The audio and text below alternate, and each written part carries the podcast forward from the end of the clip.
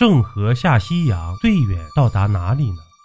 郑和下西洋是明朝时期发生的事，是明代永乐、宣德年间发起的一场规模巨大的海上航行活动。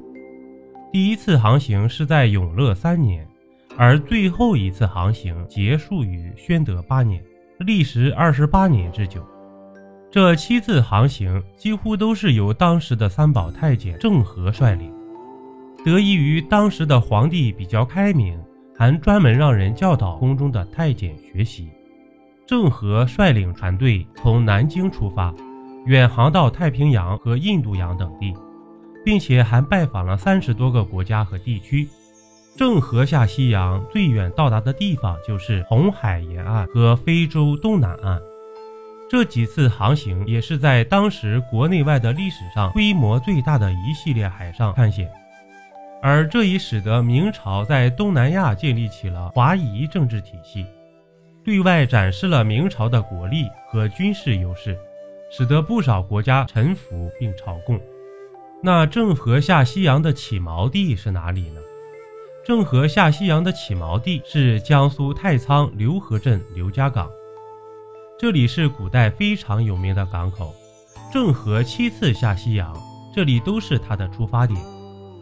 郑和七次下西洋，最后为何不继续下去呢？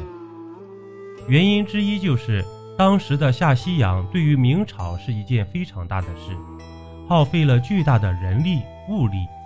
当时郑和每次航海都要携带大量的物资，然后在航行时将那些物资分发给其他的国家或地区，这也产生了大量的资源消耗，并且郑和也没有收回等价的物资。